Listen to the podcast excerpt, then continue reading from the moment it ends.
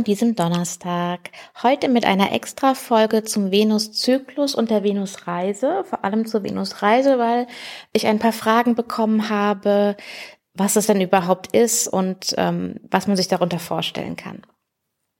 Also Venus gibt es als Morgen- und als Abendstern und mythologisch gibt es hier eine Verbindung zur ähm, babylonisch-sumerischen Göttin Inanna.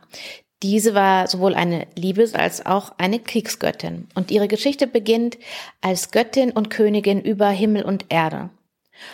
Doch tritt sie dann eine Reise in die Unterwelt an und da sind die Quellen verschieden. Einmal heißt es, sie wollte eigentlich die Macht auch über die Unterwelt haben und in der anderen äh, Erzählung heißt es, sie wollte ihren Geliebten aus der Unterwelt zurückholen. Sie macht sich auf jeden Fall auf den Weg zur Unterwelt und muss auf dem Weg dahin äh, die sieben Tore passieren, weil du kannst ja nicht einfach in die Unterwelt laufen. Das können, kann eigentlich nur Merkur. naja, und an jedem dieser Tore muss sie eines ihrer Insignien abnehmen. Angefangen von ihrer Krone, über ihre Ohrringe, über ihre Kette, ihre Brustplatte, ein Gürtel und ähm, schlussendlich dann nachher auch ihre Robe, sodass sie völlig nackt dort ankommt. Und sinnbildlich steht das für die verschiedenen Rollen, ähm, die Illusionen, ähm, die Blockaden, die sie loslassen muss, um schließlich ihrer Schwester Ereshkigal oder auch ihrem Schatten zu begegnen. Jetzt ist es so, dass in der Geschichte Ereshkigal Inanna tötet und an einem Haken aufhängt.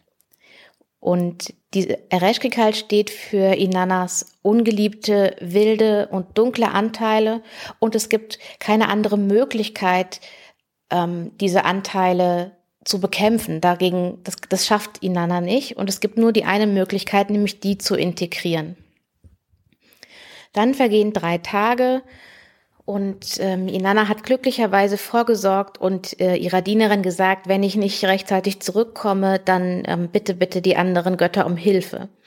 Und es ist schließlich Enki, der Inanna diese Hilfe zukommen lässt, in Form von zwei Fliegen, die ähm, in die Unterwelt kommen und Ereshkigal trösten und mit ihr mitfühlen, ihren eigenen Schmerz mitfühlen. Und dann ist Ereshkigal so dankbar, dass sie ihnen ähm, ein Geschenk geben möchte. Und ähm, die beiden Fliegen sagen immer wieder, nein, das Geschenk möchten wir nicht, wir möchten diesen Fleischklops da an der Wand einfach mitnehmen. Und letzten Endes stimmt Ereshkigal dann zu und diese Fliegen haben von Enki einmal das Wasser des Lebens und die Speise des Lebens mitbekommen und die geben sie dann Inanna. Dadurch wird Inanna wiederbelebt und ähm, will nun wieder hoch an die Oberwelt gelangen. Ähm, natürlich geht das nicht einfach so. Es gibt dann noch Verhandlungen mit Ereshkigal, weil jemand muss Inanas Platz in der Unterwelt einnehmen. Aber was für uns wichtig ist, ist jetzt dieser Aufstieg, der jetzt folgt zurück. Sie ist ja durch sieben Tore gekommen und das war die Phase von Venus als Morgenstern, die zuerst ganz hoch im Himmel steht und dann mit jedem Mondzyklus quasi ähm, hinabsinkt, bis sie eben verschwindet und dann eine längere Zeit nicht sichtbar ist. Und darauf folgt die Phase, in die wir jetzt kommen oder in der wir jetzt sind, nämlich der Aufstieg. Venus ist wieder sichtbar am Abendhimmel und fängt sehr niedrig an, also sehr nah an der Sonne und wird sich immer weiter von der Sonne entfernen, bis sie eben noch mehrere Stunden im Abendhimmel zu sehen ist. Und in der Geschichte von Inanna ist die wiederbelebte Inanna ja nicht dieselbe ähm, wie die, die sie vorher war. Sie hat auf dem Weg nach unten viele Dinge, die sie über sich gedacht hat, viele Träume, ähm, viele Visionen, viele Anteile ähm, von sich selbst erkannt, dass sie die nicht gelebt hat und dass sie die verleugnet hat. Und jetzt folgt der Aufstieg, wo es eben vom Wurzelchakra hinauf bis zum Kronenchakra geht. Und mit jedem Tor, mit jedem Chakrator ähm, eroberst du dann einen Teil von dir selbst wieder und verbindest dich mit dieser freieren, wilderen, liebevolleren, freudvolleren Version von dir. Und auch wenn wir jetzt den ersten Teil dieses Venuszyklus nicht gemeinsam bearbeitet haben, so bin ich mir sehr sicher, dass die letzten Monate vieles in dir gearbeitet hat, du viele Dinge in dir beobachtet hast und dir auch einige Fragen gestellt hast. Und die sind ein wundervoller Anfangspunkt. Du weißt ja jetzt, du weißt doch, an welchem Punkt du in deinem Leben jetzt stehst und du weißt auch, was jetzt dran ist. Und wenn wir jetzt diese Aufstiegsphase gemeinsam machen, dann kannst du bewusster und konkreter und klarer Schritte machen, die dich wieder mit dir verbinden.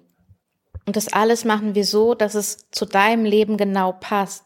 Wir gehen zwar die gleiche Reise, wir fangen beim Wurzelchakra an und enden beim Kronenchakra, aber in dein, du bearbeitest das, was in deinem Leben gerade dran ist. Und das können ganz verschiedene Dinge sein. Also es kann ein Ziel von dir sein, dass du ähm, wieder mehr Freude hast in deinem Leben und dann ist das dein Grundthema und du nimmst dir dann aus meinen Impulsen und aus meinen Fragen das heraus, was für dich passend ist. Es kann aber auch sein, du sagst, okay, ich brauche eine ganz neue Basis, ich will eigentlich meinen Lebensmittelpunkt verändern und dann ist das dein Thema. Oder du sagst, ich mache mir alles immer unnötig kompliziert und stehe mir damit selbst im Wege und dann ist das dein Thema. Ich bin mir sehr sicher, dass du für dich ein Thema hast, an dem du jetzt gerade arbeiten möchtest oder ein Thema hast, das du gerne lösen möchtest und was du von mir noch bekommst, ist, dass wir auch, wenn du das möchtest, ist es optional, auch in deinem Horoskop schauen, welche Bereiche werden innerhalb von diesem Venuszyklus berührt. Gibt es da vielleicht noch Themen, die dich auch ansprechen? Wir schauen uns auch nochmal die Zeitpunkte von dem Start des Venuszyklus an. Was ist da gerade in deinem Leben passiert? Das kann auch nochmal Aufschluss geben. Und ähm, dann bekommst du von mir zu jedem ähm, Chakra, Impulse und Reflexionsfragen und davon nimmst du dir dann das, was du brauchst. Mir ist wichtig, dass es nicht nur eine rein mentale Sache ist, also dass du nur Sachen aufschreibst und nur reflektierst, sondern dass du auch Möglichkeiten hast, wie du ähm, ja das verkörpert in deinem Leben ähm, anders gestalten kannst und tatsächlich für dich auch einen Unterschied machst, dass es, äh, dass wir es eben von der mentalen auch in die verkörperte Ebene bringen. Und dafür können dann einige der Impulse eben helfen. Und da werde ich jetzt am Anfang erstmal zusammenstellen bei den Impulsen, was ich denke, was hilfreich sein könnte.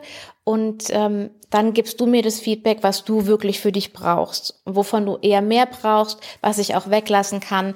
Das ist dann der Punkt, an dem du das alles mitgestaltest und ähm, wir gemeinsam deine Reise kreieren. Und du hast mich als deine Reisebegleitung, als die, die mal nachfragt, wie es bei dir aussieht, an welchem Punkt du gerade stehst, wie ich dir weiterhelfen kann und dann, dann tue ich das auch. Und was brauchst du für diese Reise? Äh, du brauchst Neugier und Offenheit. Du brauchst den Willen, dich selbst zu reflektieren und dir gegenüber ehrlich zu sein. Und du brauchst das Commitment, diese Reise über den ganzen Zeitraum zu machen und ähm, bei dieser Reise ist jetzt so, dass diese Tore sind ja immer Mondzyklen und wir fangen jetzt mit dem Wurzelchakrator an. Das letzte äh, Chakrentor, das Kronenchakrator ist am ähm, 7. November und am 6. Dezember gibt's nochmal ein, ein Extrator innerhalb von diesem Zyklus. Und die neue, der Wandel in die neue Phase ähm, beginnt dann zum Jahresanfang. Ich bin noch nicht ganz sicher, wie ich das am Ende dann gestalten werde, aber äh, das ist so die Zeitlinie. Also so bis zum Jahresende diesen Jahres wäre dein Commitment für dich, an dieser Sache dran zu bleiben und da Schritt für Schritt zu gehen. Und falls du dich jetzt fragst, ja, okay, was ist denn dein Hintergrund? Warum ähm, machst du diese Reise? Dann war es so, dass Venus mich ähm, fasziniert hat und ich auch in meinen ähm, in meiner Auseinandersetzung mit der Astrologie herausgefunden habe, dass sie in meinem Horoskop eine wichtige Schlüsselrolle einnimmt und dann einer meiner Lehrer, Gemini Pratt, ähm, den Venuszyklus äh, vorgestellt hat und ich habe dann mehrere Dinge ähm, zur Venus. Kennst du das, wenn du ähm, dich mit etwas beschäftigst und auf einmal tun sich ganz viele Infoquellen auf und du hast auf einmal ganz viel Material dazu. Und Gemini Brett hat diese Venusreise in der ähm, Shamanic Astrology Mystery School kennengelernt. Ähm, die arbeiten ein bisschen anders damit als er, aber da habe ich diese Hintergrundgeschichte kennengelernt und dann habe ich für mich das einfach ausprobiert und ähm, Gemini Pratt stellt dann immer so eine Tabelle zur Verfügung, wo die verschiedenen Tore aufgelistet sind. Und in meiner Arbeit mit meiner Freundin Denise haben wir ähm, in unserer Gruppe dann immer ein paar Hilfsfragen ähm, gestellt, die eben auch mit dem Chakrator in Verbindung standen. Und das kam zusätzlich zu der Arbeit mit dem Mondzyklus immer sehr gut an in der Gruppe bei den Teilnehmerinnen. Und so waren so meine ersten Schritte. Die waren einfach für mich selber zu experimentieren. Ähm, also es gibt ähm, noch die äh, Tami Prunk und Kerlin Castell, die machen, die haben eine Seite Venus Alchemy und die bieten auch solche Reisen an, aber ich habe an denen nie teilgenommen. Aber ich habe mich äh, davon inspirieren lassen und meinen eigenen Weg gefunden, damit zu arbeiten. Und ähm, ja, das jetzt ist ähm, das stärkste Erlebnis hatte ich tatsächlich ähm, 2019, auch mit der Abendsternphase, eigentlich mit dem ganzen Zyklus, aber die Abendsternphase im ganz speziellen. Denn da habe ich für mich, mein Wunsch war damals, es war eine Zeit, in der ich am falschen Ort war, mit dem falschen Job und für mich in einem ja, ziemlichen Loch gesteckt habe. Und mein Ziel war, ich hatte dieses Bild von der Löwenkönigin, die ihre innere Stärke fühlt, die, ähm, die mit dieser Stärke und dieser Kraft in die Welt hinaus strahlen kann. Und das wollte ich für mich und meinen Ansatz, also das, wo ich hin wollte, war dieses Bild, dieses etwas abstrakte Bild, zu dem ich mir verschiedene Bilder rausgesucht habe. Also tatsächliche Bilder, die ich mir hingehängt habe. Also sowas funktioniert gut für mich. Andere machen dann Vision Board oder schreiben sich die Sachen auf oder so.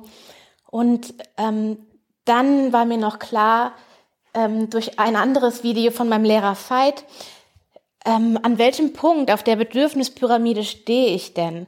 Und das war nicht der Punkt Selbstverwirklichung, weil der kommt erst ganz oben auf der Pyramide, sondern das war tatsächlich der, ähm, der Basispunkt. Schaff erstmal ein solides Fundament.